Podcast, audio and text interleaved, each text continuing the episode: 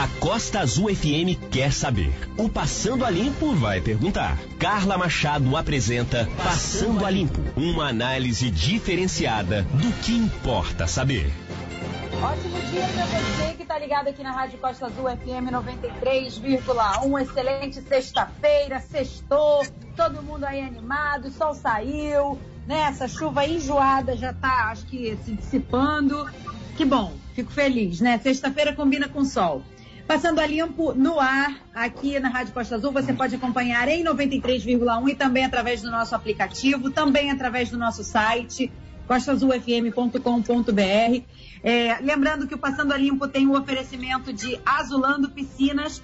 Agora o sol tá chegando, verão, e você bem servido com a sua piscina belíssima na Azulando Piscinas. Solução para a sua piscina na Azulando Piscinas. E também Laboratório Vida. Cuide de sua saúde com os melhores preços no Laboratório Vida. Laboratório é vida. E também OK Net Fibra. Tenho que agradecer a OK Net Fibra da Net Angra que nos proporciona aqui um trabalho remoto de qualidade, com uma internet com, é, com boa qualidade. Muito bem. É, o Passando a Limpo dessa semana conversou na quarta-feira com o doutor Alexandre Ribeiro, neurologista, e ele falou sobre síndrome do túnel do carpo e também deu uma breve pincelada sobre o AVC hemorrágico, né? Então, essa entrevista do doutor Alexandre Ribeiro está lá no nosso site e também nas plataformas de podcast. E na segunda-feira eu conversei com o doutor Marcelo Couto, urologista, e aí nós conversamos sobre o Novembro Azul, que é um mês de prevenção ao câncer de próstata e também aí é, aos cuidados da saúde do homem. Essa entrevista também lá no nosso site e também nas plataformas de podcast. Você vai lá no Spotify, coloca na lupa Passando a Limpo, no buscar lá, Passando a Limpo você encontra todas as entrevistas do Passando a Limpo em formato podcast. E hoje eu vou conversar com Juan Baquiler. Ele é doutor e professor em ciências políticas e também é o nosso amigo jornalista Clauber Valente, editor-chefe e proprietário do jornal Tribuna Livre aqui de Angra dos Reis. Nós vamos falar sobre eleições americanas, toda essa essa novela mexicana né, que na verdade é novela americana das eleições americanas. É, gostaria de agradecer a presença de vocês aqui, a participação de vocês no Passando a Limpo. Muito obrigada. É, vou começar com o Juan Baquiler. Muito obrigada, Juan. Depois, Clauber. Muito obrigada. Obrigado, Carla. Obrigado. Bom dia a todos. Muito bem, vamos lá. Então, vamos começar a falar um pouquinho sobre esse processo eleitoral americano. O, Juan já esteve aqui já nos explicou um pouco sobre esse processo eleitoral americano, que é completamente, é bem, bem diferente da nossa realidade. E o tempo deles também é bem diferente da nossa realidade, o tempo de, de apuração, enfim ah, o processo deles é bem mais, assim, bem, bem difícil para a gente entender. A gente tem um Tribunal Superior Eleitoral, os Estados Unidos não tem, por exemplo. A gente vê, por exemplo, números de uma agência dando que o Biden tem 264 delegados, o Trump tem 214. Outras agências dizem que tem 253 delegados o Biden e assim vai. É, Juan, Fala pra gente como é que funciona essas eleições indiretas, né? Que na verdade a apuração cada agência que faz, não tem um superior, é, um tribunal superior eleitoral. Enfim, explica um pouquinho sobre o processo. o processo basicamente, a diferença do Brasil, em que a eleição para o presidente é direta, ou seja, ganha quem mais votos obtiver. Eh, nos Estados Unidos cada un dos estados está dividido en un colegio electoral que en proporción a población que puede ter cada un dos estados terá un mayor o menor número de delegados. Son esos delegados, eh, é o candidato que más votos eh, tiró no estado quien leva esos delegados y posteriormente son esos delegados quien eh, escollen ao presidente. E eh, cada um desses eh, colégios eleitorais de cada dos, eh, dos estados tem a sua própria forma de, de.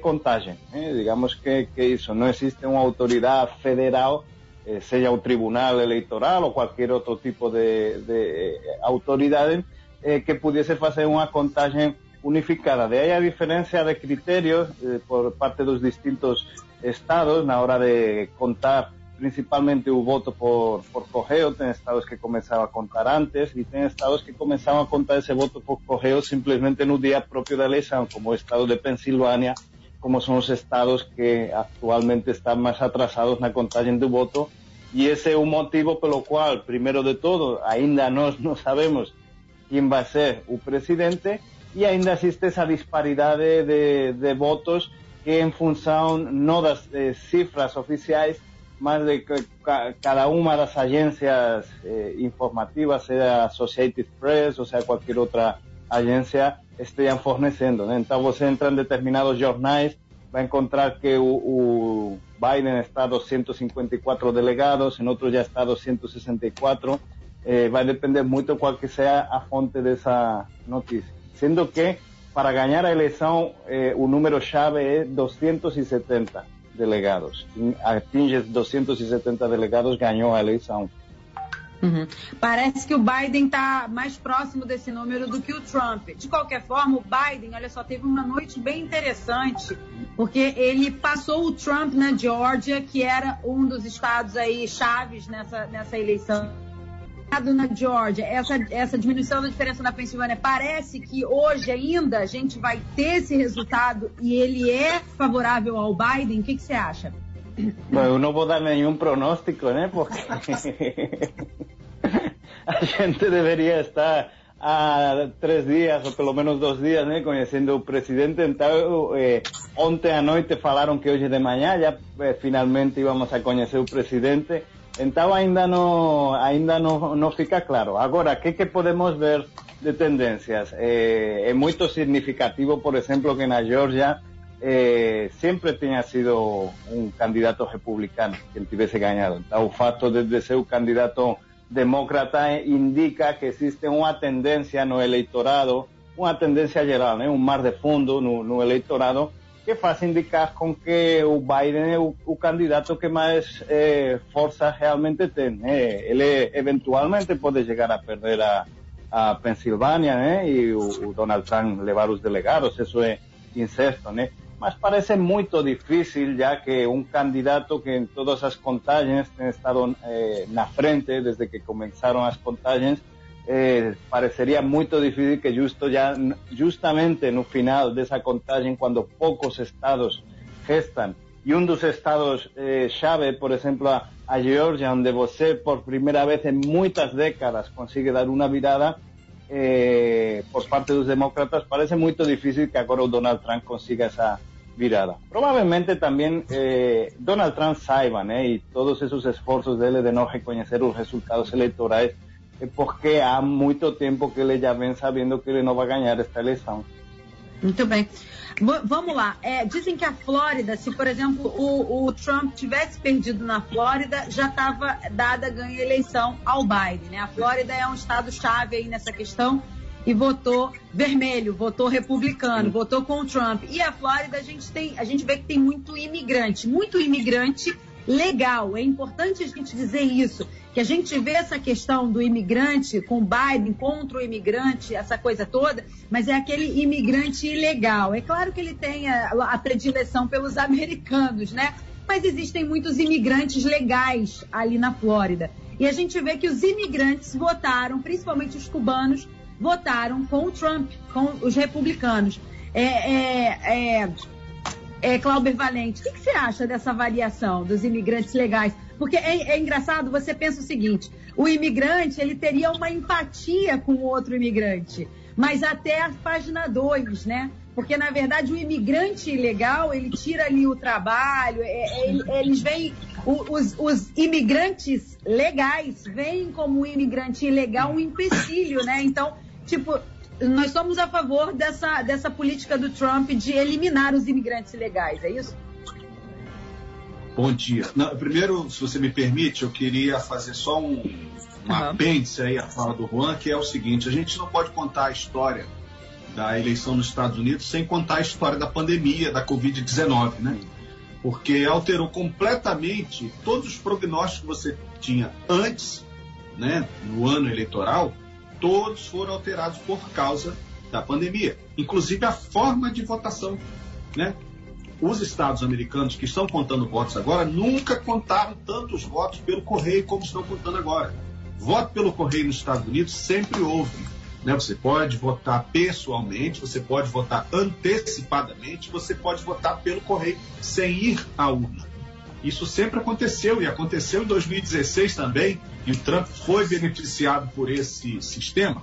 Só que agora o volume de votos pelos correios é infinitamente maior. Por isso, um retardo, né, um atraso nessa contagem, porque os estados nunca contaram tantos votos pelos Correios como estão contando agora.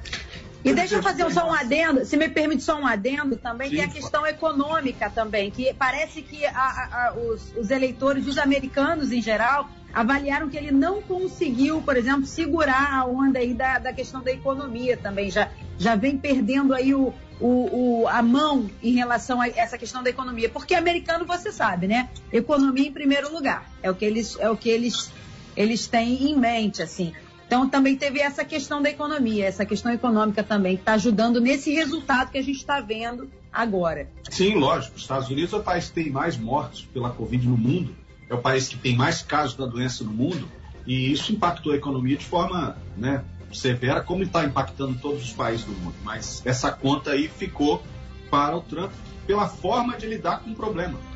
Né? O problema existe, o problema é mundial, mas a forma de lidar com ele que o Trump escolheu foi atabalhoada e custou a vida das pessoas e, por certo, custou também a eleição dele, porque jogou o Partido Democrata numa outra, num viés né, de defesa da saúde pública, de defesa, que lá não, é, não tem saúde pública, mas de defesa da, da saúde para as pessoas e de defesa de um tratamento diferenciado, né, um tratamento diferente que está sendo dado para a Covid. Sobre a Flórida.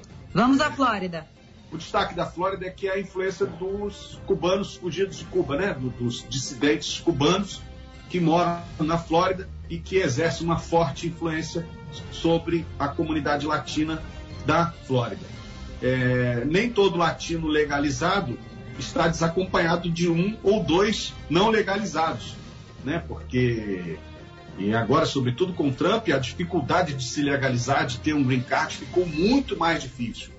Mas na Flórida, o que impacta a comunidade latina é a influência dos cubanos, né, dos dissidentes do regime socialista de Cuba. Inclusive, nos dias antes da eleição, houve uma série de fake news, uma série de correntes, do mesmo tipo da do Brasil em 2018, dizendo que o Biden era um, um candidato socialista que ia instaurar um socialismo nos Estados Unidos, o que é completamente é, improvável e inacreditável até, mas que influenciou de certa forma. É uma loucura isso, né? Na verdade, essa, essa questão do, de, de, pensar que vai existir um socialismo na primeira grande potência do mundo e, e, onde a economia, o capitalismo é efervescente vive disso, eles vivem disso o tempo inteiro. É uma sociedade extremamente competitiva, os Estados Unidos. É a grande potência mundial, não tem jeito. É, vamos lá, então. Agora vamos falar sobre o Senado e a Câmara dos Deputados, né? É, a gente vê aí o Senado é, com maioria republicana e a gente vê a Câmara com a maioria é, de democratas. A gente vê aí a, a, a, a majoritária, o presidente se encaminhando para um democrata. Como é que seria essa governabilidade do Biden, por exemplo, num Senado extremamente republicano, uma Câmara democrata? Como é que funciona essa governabilidade? Como funcionaria, na verdade? Bom, a governabilidade dos Estados Unidos já é um equilíbrio complicado, né? Você nunca, raramente você tem maioria nas duas casas. E a casa do Senado é a casa revisora, é a casa onde há igualdade de, né, como no Brasil também, o modelo brasileiro é o mesmo modelo americano, né, a casa revisora, que é o Senado, tem igualdade de representação nos estados. Agora, é um equilíbrio, né? É, é um, um espicha e encolhe, como se diz. É diálogo, é conversa. É certo que nos dois primeiros anos, porque o, o Senado e a Câmara dos Deputados nos Estados Unidos se renova a cada dois anos. Uhum. Você elege uma parte, depois elege a outra parte. Então é provável que nos primeiros dois anos o Biden tem, se eleito Biden, né, terá um, um, uma margem de manobra um pouco estreita, como uhum. teve o Obama também, o que não impediu de fazer é, grande mudança na legislação americana. Muito bem. O que, que você acha sobre isso, Juan, essa governabilidade aí? É, como o Glauber falou, isso não é uma normalidade na, na história dos Estados Unidos. É, acontece com bastante frequência que não corresponde à maioria nas câmaras com o presidente.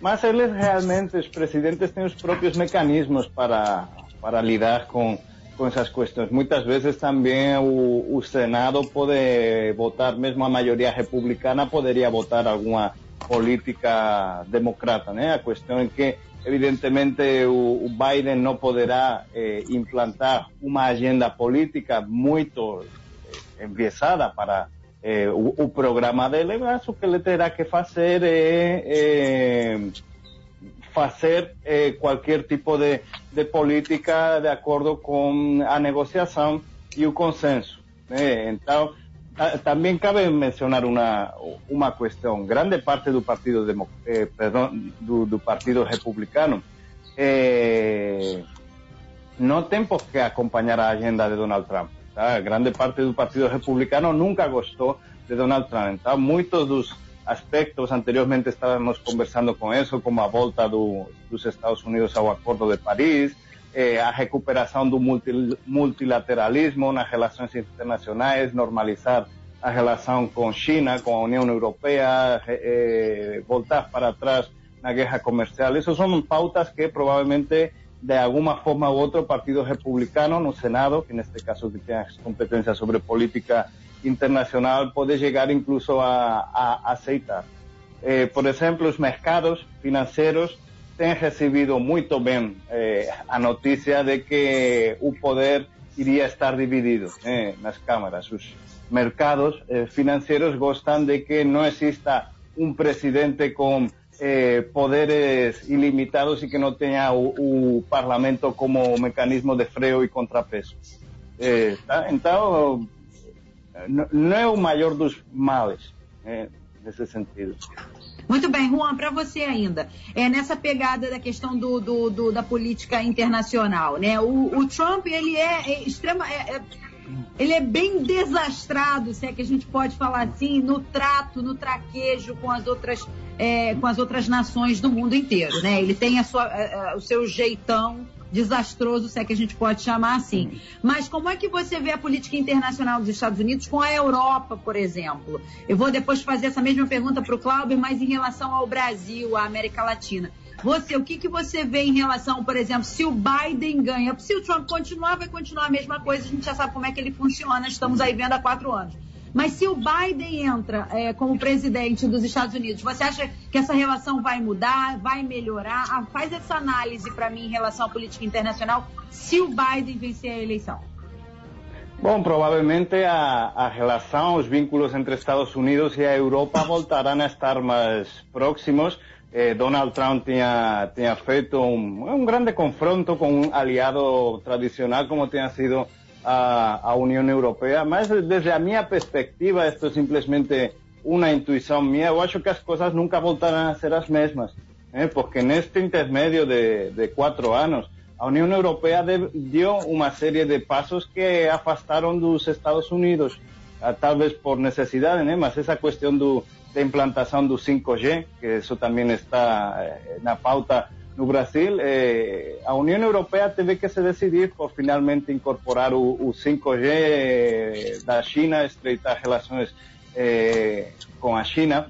Eh, tem outros aspectos eh, que Donald Trump tem introduzido na pauta e que vão ser muito difíceis de, voltar para trás. Né? Donald Trump denunciou que eh, a União Europeia, os países europeus em geral, eh, contribuía muito pouco eh, à defesa comum. Né? Existe a Organização para o Tratado do Atlântico Norte, que é uma associação militar que liga os Estados Unidos com a Europa.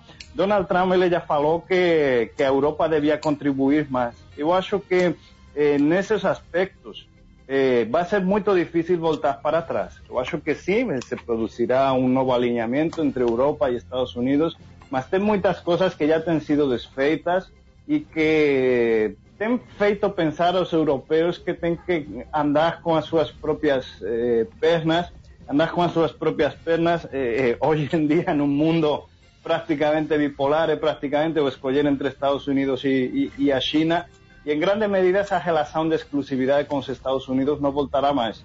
Eh, os europeus, em grande medida, também começarão a eh, combinar uma relação com os Estados Unidos em determinados aspectos, mas em outros aspectos com, com a China. Né? E as exigências por parte dos Estados Unidos para a Europa contribuir mais eh, na defesa e a segurança comum, eh, também acho difícil que voltem para trás.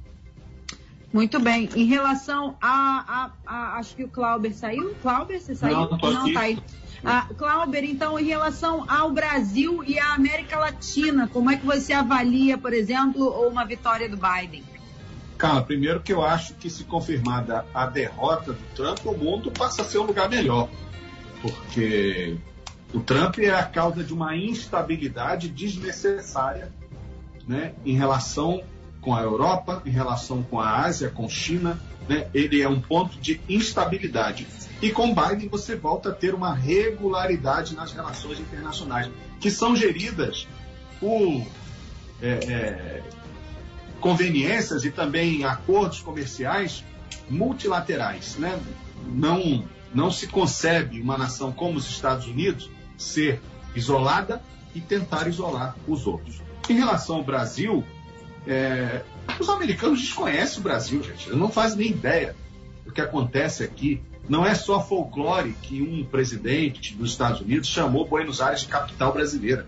Nós só estamos falando dos Estados Unidos com a frequência com que nós falamos, porque no Brasil temos um governo que se alinhou é, expressa e né, 100% com o governo americano. Mas esse alinhamento agora vai sofrer um baque né, nessas relações, mas os americanos, numa escala de prioridade, Brasil e América Latina deve estar lá embaixo na rabeira. Né? Os Estados Unidos são um grande parceiro do Brasil nas áreas comercial, mas não são os maiores, né? O, o, o, país Estados Unidos não é o maior parceiro comercial do Brasil, mas essa relação está em queda. Né? Esse alinhamento brasileiro aos Estados Unidos não reverteu em negócio para o Brasil e, como eu disse, volta a uma regularidade.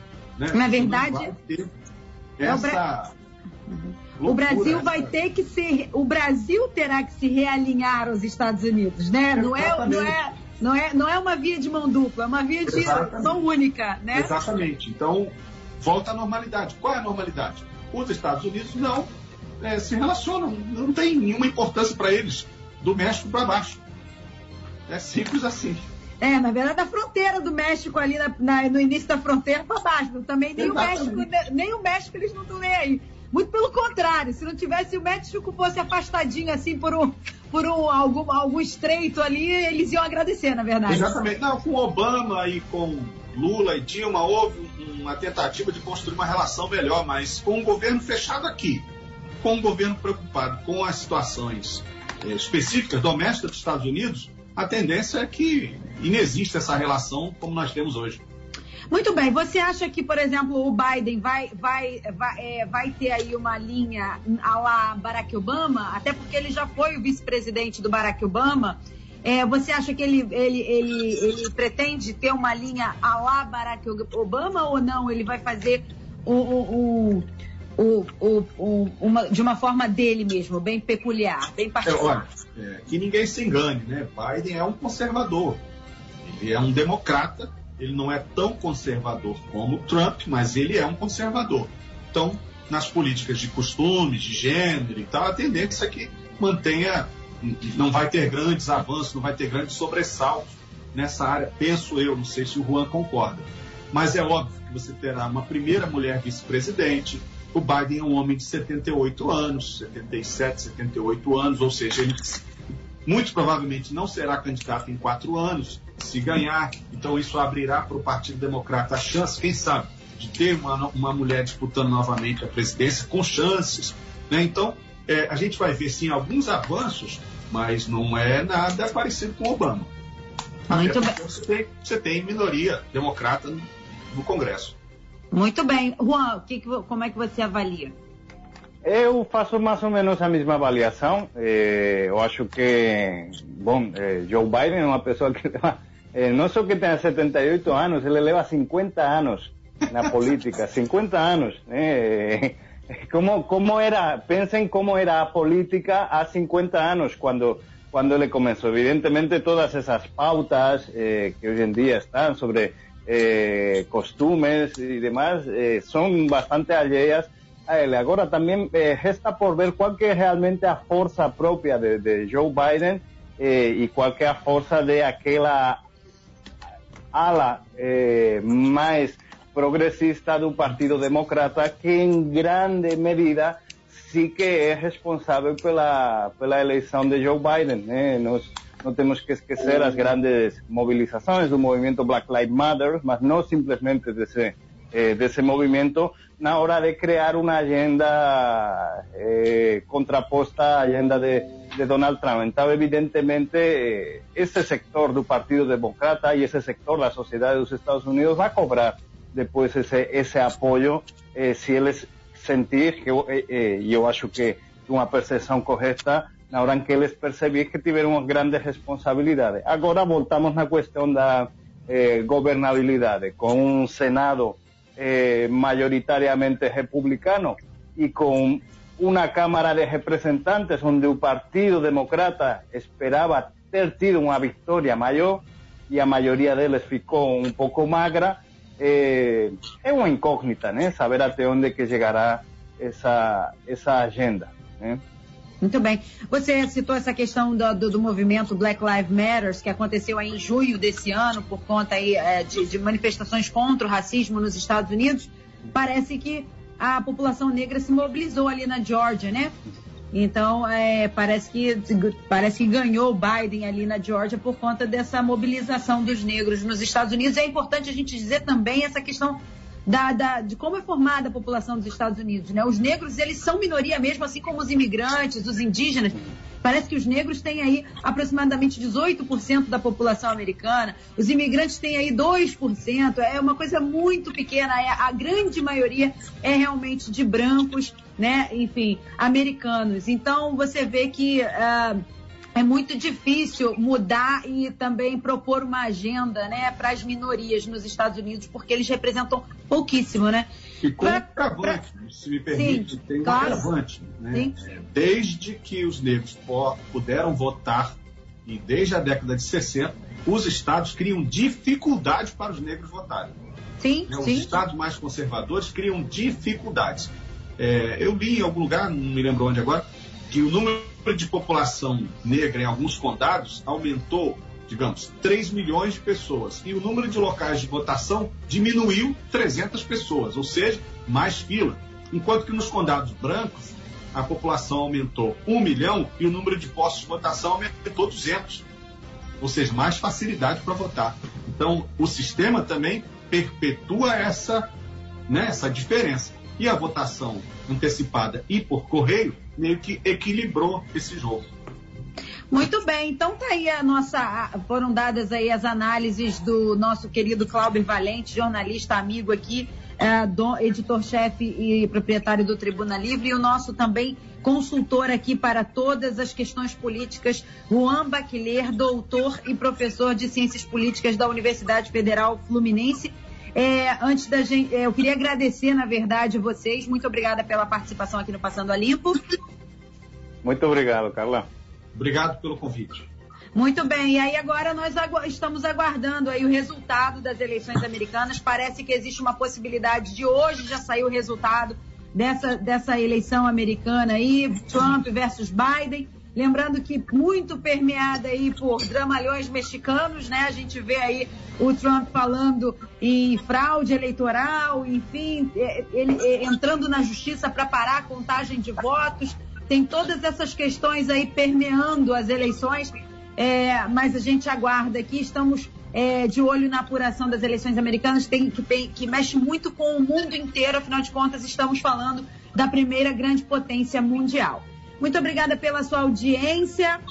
Te espero na segunda-feira e na segunda-feira a gente vai conversar sobre um assunto extremamente importante, que é a questão do estupro. E para falar sobre estupro, eu convidei a doutora Paula Loureiro, delegada da DEAN aqui de Angra dos Reis, e o doutor Sânio de Aquino, advogado também, é um feminista, é, é, um, é, um, é um advogado sensível às causas femininas. É, então, nós vamos conversar sobre estupro na segunda-feira que vem. Essa entrevista do Clauber e do Juan sobre eleições americanas daqui a pouquinho no nosso site, costazulfm.com.br, também nas plataformas de podcast.